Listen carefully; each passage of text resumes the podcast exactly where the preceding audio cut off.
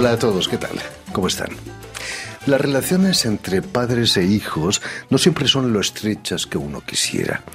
Educar a veces es tarea difícil en estos tiempos en los que las pantallas han robado protagonismo a los padres. Y a menudo los abuelos, gracias a una relación menos doméstica, tejen eh, vínculos más estrechos con sus nietos. Este es el caso de nuestra invitada de hoy, la pianista Imana Leparc, nieta del artista plástico argentino Julio Leparc, al que rinden homenaje en esta canción a dúo con su hermana Alma. Hoy es un día muy especial. Por eso yo te canto esta canción para decirte y transmitirte todo lo que siento. Mi abuelo se llama Julio y es un flaco muy gracioso, muy simpático. Y aunque a veces sea estricto, yo lo quiero igual. Yo te quiero igual, para siempre igual. Nunca lo dudes. Julito es un personaje y un artista, una estrella que siempre brilla. Muy buenas tardes, Imán. Imán Leparc. Bienvenida a Radio Francia Internacional. Eh, Has venido maravillosamente acompañada no por tu abuelo, Julio de Parc, sino por tu madre, la cantante mexicana Laura Buenrostro, con quien vas a actuar este miércoles en el Club de Jazz Sunside aquí en París. Muy buenas tardes. Muchas gracias. Bienvenida también a Radio Francia. Eh, Imán, imagino que, tu abuelo era el hombre más feliz del mundo cuando, cuando le enseñaste el vídeo que, acababais de grabar, ¿no? ¿Cómo se lo tomó él? Eh, era un regalo para su cumple que teníamos pensado hacer y no sabía qué regalarle, entonces dije, ¿qué es lo mejor que una canción compuesta por su nieta? Y entonces sí, se puso muy feliz. No era cualquier cumpleaños, ¿no? Eh, eran para sus, eh, ay, no me acuerdo. 90, ¿no? Quizás. No, creo hace cuatro años. Ah, entonces 80 y bastantes. 80 y bastantes. No, tiene 95, ¿ah? Ah, tiene 95, o sea, ah, o sea, bueno, pues... 91 años, yo 91 años, fíjate. Está en plena forma, ¿no? Incluso se puso a bailar con vosotras, he visto. Claro, sí. Em, Laura, el hecho de que Imán haya escogido el jazz muestra que, vuestras relaciones son más que fluidas, ¿no? Eh, ¿Son tan fluidas como las que mantiene con su abuelo? Eh, ¿O es más difícil ser madre, quizás, que abuela? Mm, sí, que siempre es difícil ser madre, ¿eh? Pero conmigo es más fluido por, por la música, que nos, que nos junta los espíritus. Imagínatelo. Trabajar juntos, juntas debe ser algo fantástico. Uh, Imán, eh, empiezas a estudiar piano con solo siete años. Eh, fue tu madre, ¿no? La que te empujó, o, tú misma querías tocar el piano. ¿Cómo, fue eso? Tan chiquita fue por mis padres, mi mamá, que nos, me metieron al conservatorio de joven y después yo fui eligiendo por mí misma mi camino y, me di cuenta que quería hacerlo, pero sí siempre fueron los padres que, me, empujaron a hacerlo. Imagino que de pequeña había mucha música en tu casa, ¿no? Siempre. Arte en general, de las dos partes de la familia. Por supuesto. ¿Qué, escuchaban tus padres cuando eras pequeña? Em, bueno, de parte de mi mamá, mucha música clásica, ópera, lírico. Y de parte de mi papá, bueno, tango, también clásico. Mi abuelo le encanta la ópera, o sea que fue mucho en, esas dos. Por supuesto. Eh, las madres tienen una gran influencia sobre sus hijas. Eh, precisamente, Laura, eh, vas a estudiar canto con, tu madre en México, la gran soprano Graciela Suárez, ¿no? aunque no, debe ser siempre fácil, ¿no? Trabajar con, con, tu madre. No, no, no fue nada fácil trabajar con mi madre, pero era la mejor maestra de canto de México y no tuve otra opción que estudiar con ella. ¿Podrías contarnos alguna anécdota de algún concierto que hiciste estando tu madre por allí? Pues, eh, pues ella me lanzó a cantar La Reina de la Noche en el primer, primer año de canto y yo tenía mucho miedo, me temblaban las rodillas, pero me decía, tienes que hacerlo, tienes que hacerlo. Y yo salí cantando La, la Reina Noche y con un miedo. Y, y fue la, el personaje fetiche que, que hice durante mi tiempo de cantante lírica. ¿Lo cantaste incluso en España, en Andalucía? Sí, sí, lo canté en España mucho también. Sí, sí, pero en una área muy difícil. Y, eh, pero ella era muy estricta y le agradezco porque todo, todos sus consentimientos yo los tengo y, y, quiero pasárselos a mis hijas, pero no, no quieren. Era casi empezar la casa por el tejado, ¿no? Sí. Empezando con la flauta mágica. No está mal, ¿no? En el Teatro Nacional de Cherburgo vas a cantar en un concierto muy especial, Laura, La Noche del Tango y la Luz, el Lumière. Eh, que puso en escena Julio de Parque, el abuelo, y en el que cantaba también eh, su hijo, el actor y cantante de tango, Yamil Le Parc. ¿Fue allí donde os conocisteis? No, no, yo conocí al padre de mis hijas en, en México. Él estudiaba con mi madre. Pero cuando yo vine aquí en Francia, eh, Julio hizo esa exposición en Cherbourg y nos invitó a cantar. Bueno, su hijo como estrella, ¿no? Y yo cantaba algunas canciones con él. Además tenías como pianista en ese espectáculo a Beitelman, ¿no? El compositor. No, creo que era el trío argentino, Ajá. que estaba también el hijo de Mussolini en, en el acordeón. Juanjo, Juanjo. Sí, sí. Mussolini, ¿no? Eh, Iman, eh, eliges el piano para poder acompañar a tus padres, ¿no? Tu padre cantante de tango, tu madre cantante de jazz. Eh, ¿Es una manera de perpetuar tu relación con ellos? Eh, sí, de una cierta manera, sí. No, no lo elegí para acompañar solamente a mis padres, pero de vez en cuando me gusta hacerlo, sí, me divierte. ¿Pero qué fue lo que te decidió por el piano? Mm, no sé, se dio solo, se dio naturalmente. Había un piano en casa, por supuesto. Claro, ¿no? siempre hubo música y, y, piano y instrumentos en casa. ¿Te dejaban jugar con el piano cuando eras pequeña sí. antes de empezar el conservatorio? Sí, yo ahí me subía y tocaba cualquier nota. Es importante, ¿no? Curiosamente, Laura, eh, has cantado mucha música brasileña uh -huh. eh, por culpa de una gran cantante, eh, Elis Regina, a quien escuchaste siendo adolescente, ¿no? ¿Te acuerdas de, de, esa vez que la escuchaste? sí, sí, vez? yo cuando empecé a...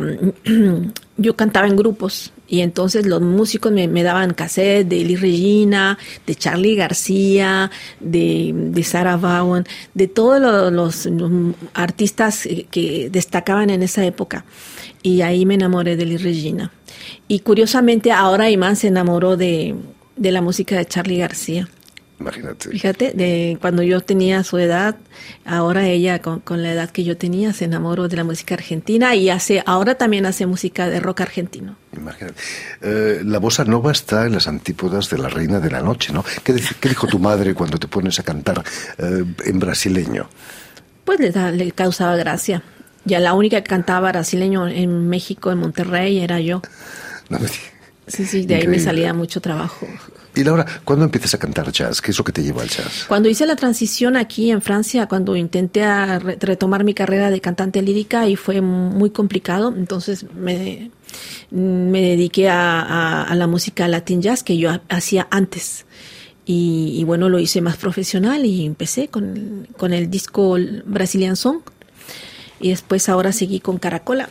Con Caracola. Fantástico disco, además. Con Caracola. Imagino que el haber hecho canto lírico facilita, ¿no? También. Eh... Sí, facilita, pero al mismo tiempo mmm, te, te, hace más difícil hacer la voz eh, popular.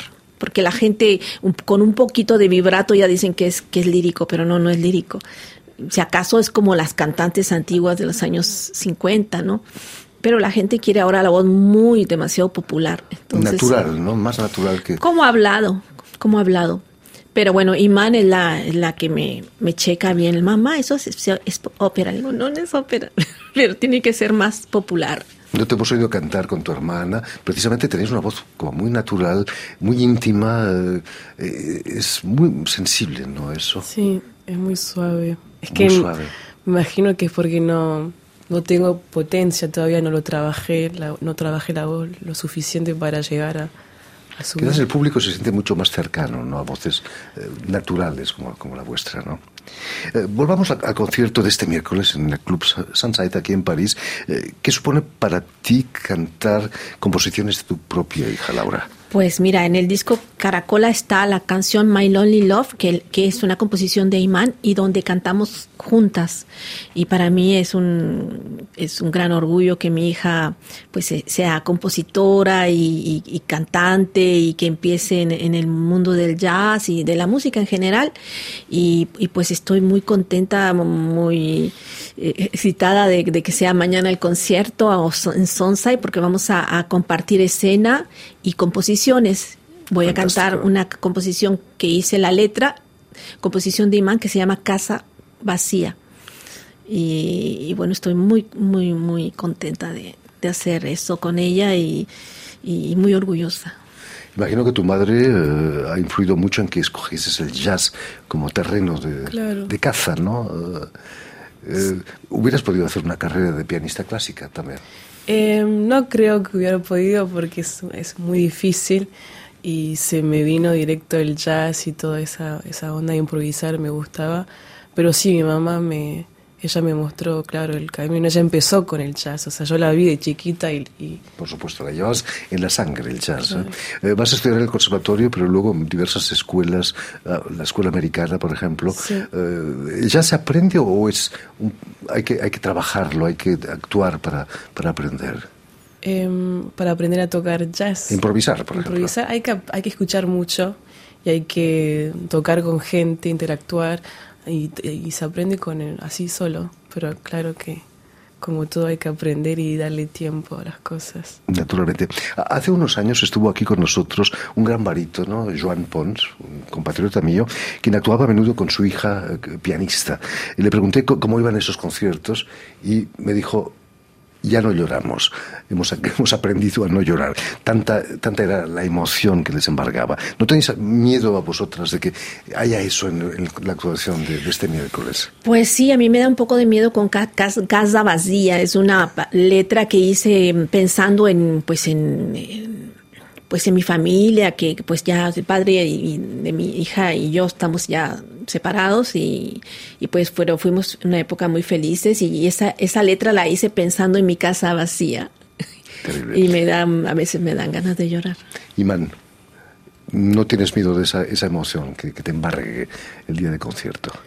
Eh, sí, no. Tengo miedo y a la vez no, porque es, es lindo estar emocionado en los conciertos. Tienes un pequeño acento argentino, acabas de volver de, Buenos Aires. ¿Qué, relaciones tienes con, con, Argentina? ¿Es la tierra de tu padre? Claro. Eh, me gusta mucho, es un país muy lindo y Buenos Aires es una ciudad muy linda, tiene mucho arte, mucha cultura y la gente, me, me cae muy bien la gente de ahí y siempre quiero volver. Tiene algo que, magnetismo esa ciudad. Volver, que es un nombre de tango. Claro, sí. Además, el, público va, a venir a vuestro concierto precisamente para recibir emociones, ¿no? E, eso es lo la música es eso, ¿no? Es emoción, Laura.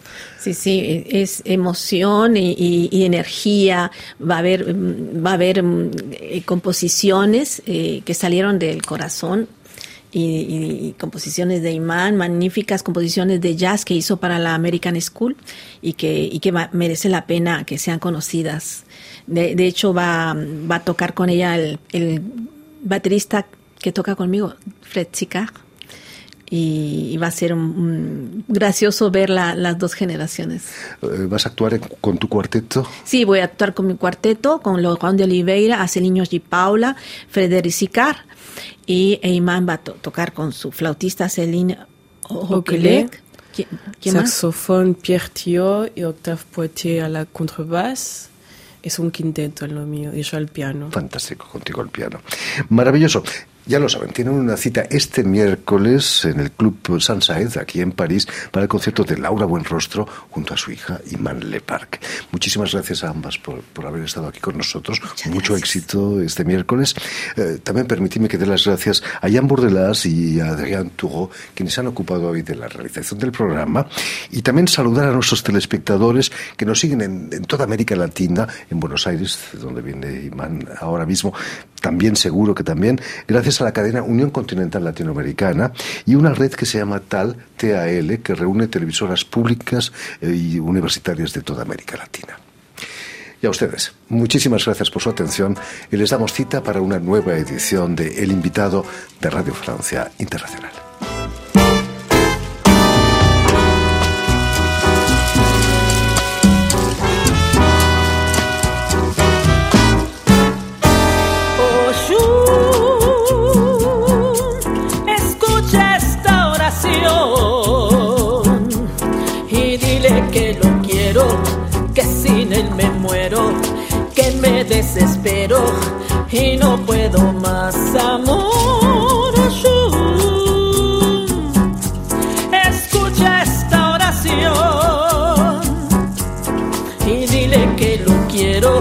que sin él me muero, que me desespero y no puedo más amor.